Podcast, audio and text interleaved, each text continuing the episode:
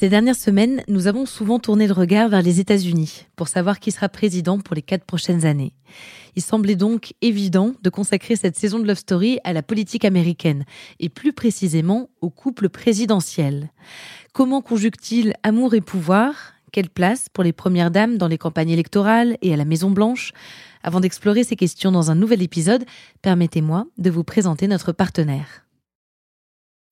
When you need mealtime inspiration, it's worth shopping Kroger, where you'll find over 30,000 mouthwatering choices that excite your inner foodie. And no matter what tasty choice you make, you'll enjoy our everyday low prices, plus extra ways to save, like digital coupons worth over $600 each week. You can also save up to $1 off per gallon at the pump with fuel points. More savings and more inspiring flavors make shopping Kroger worth it every time. Kroger, fresh for everyone. Fuel restrictions apply.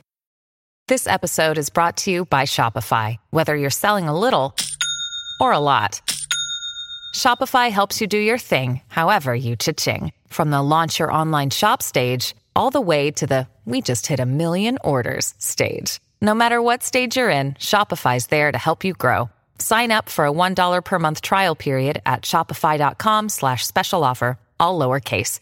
That's shopify.com slash special offer.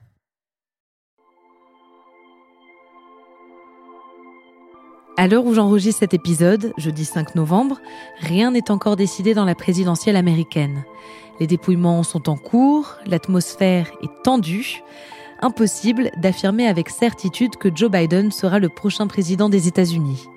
J'ai toutefois décidé de consacrer cet épisode au couple qu'il forme depuis 43 ans avec Jill Biden, parce que qu'importe l'issue de cette élection, ils sont un couple important de la politique américaine, et aussi, je dois l'admettre, parce que je trouve leur histoire touchante.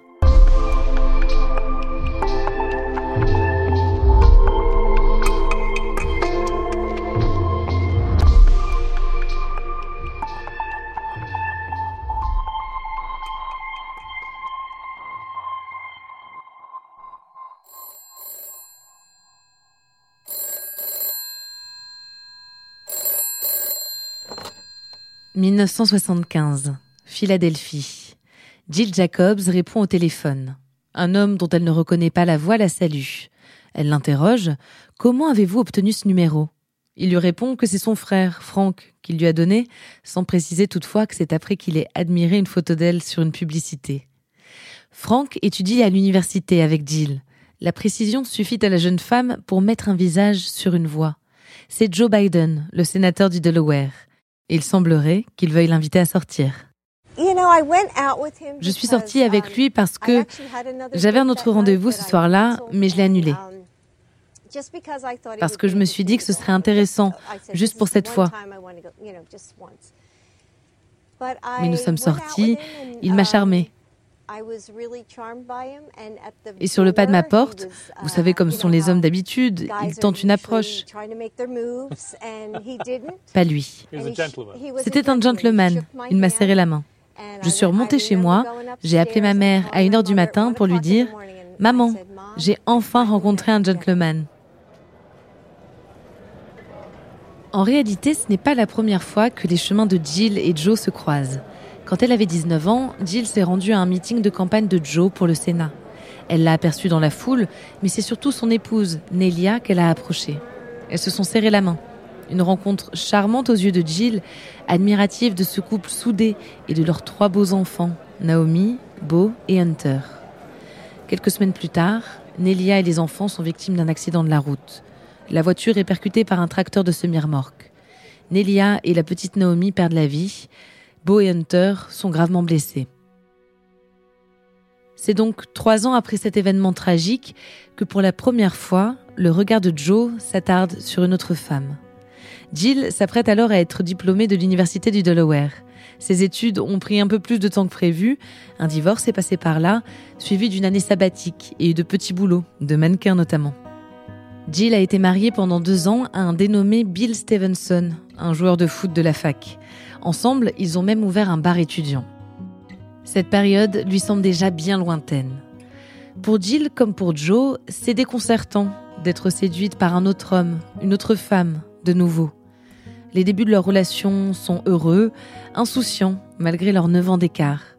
Elle commence à travailler comme professeur d'anglais dans un lycée. Il la présente à ses deux fils, avec qui le courant passe immédiatement. Beau et Hunter auraient même dit un beau jour à leur père Papa, il est temps qu'on épouse Jill. Mais Jill est une jeune femme ambitieuse et indépendante, aux prémices de sa carrière. Elle ne veut pas entendre parler de mariage. Joe ne se décourage pas, il réitère ses demandes. À chaque fois, la réponse est la même. Pas encore. Jill est déjà très attachée aux deux fils de Joe. Impossible de prendre cette décision à la légère. Impossible de les laisser sans maman une deuxième fois. Elle veut prendre son temps. À la cinquième demande, c'est un oui. Il se marie en 1977 à la United Nations Chapel de New York. En 1981, Jill donne naissance à leur fille, Ashley. Comme elle le dira plus tard, elle le sent à ce moment-là. Leur famille est complète.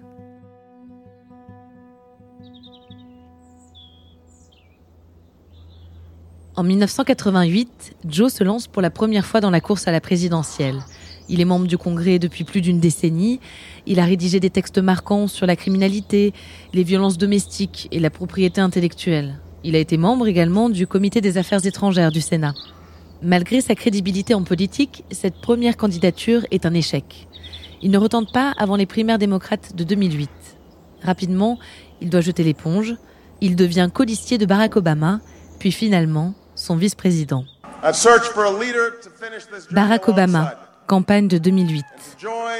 J'ai cherché un leader pour finir ce voyage à mes côtés, pour faire marcher avec moi Washington pour les Américains. Un leader qui partage ma vision d'un gouvernement ouvert qui réunisse tous les citoyens, démocrates, républicains, indépendants. Avant tout, j'ai cherché un leader prêt à s'engager et être présent. Aujourd'hui, je suis revenu à Springfield pour vous dire que j'ai trouvé ce leader.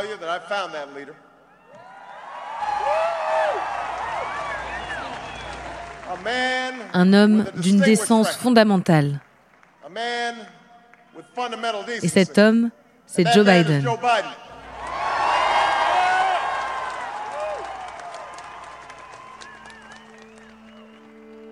Si Joe est vice-président, Jill est par voie de conséquence Second Lady, deuxième dame.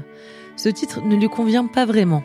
Elle répond présente aux événements caritatifs, elle s'engage pour des causes multiples, mais toujours, toujours en conservant son emploi de professeur. Elle a passé son doctorat en 2007, à 56 ans, et elle compte bien poursuivre sa carrière.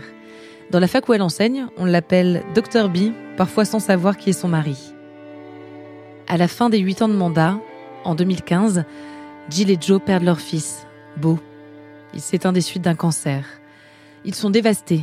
Il n'est plus question pour Joe de se présenter à la présidentielle de 2016. Ils se mettent en retrait de la vie publique. Jusqu'en 2020. Il paraîtrait que cette fois, c'est Jill qui pousse Joe à se lancer, après de longues hésitations. Pendant toute la campagne, elle est un moteur pour Joe, un soutien sans faille. Elle arpente le pays avec lui, elle anime seule des meetings, des conférences. À plusieurs reprises, elle repousse elle-même des intrus qui montent sur scène pour interrompre Joe. Cette présence contraste vivement avec celle de Melania Trump, première dame silencieuse, toujours en retrait. Pendant cette campagne, pour la première fois, Jill a renoncé à donner ses cours à l'université de Virginie où elle enseignait depuis dix ans. Mais elle le promet, si elle devient première dame, elle continuera à exercer son métier. On est en droit de la croire, elle que la franchise a poussé à affirmer pendant la campagne que son mari n'était peut-être pas le candidat idéal, mais bien le plus à même de battre Donald Trump.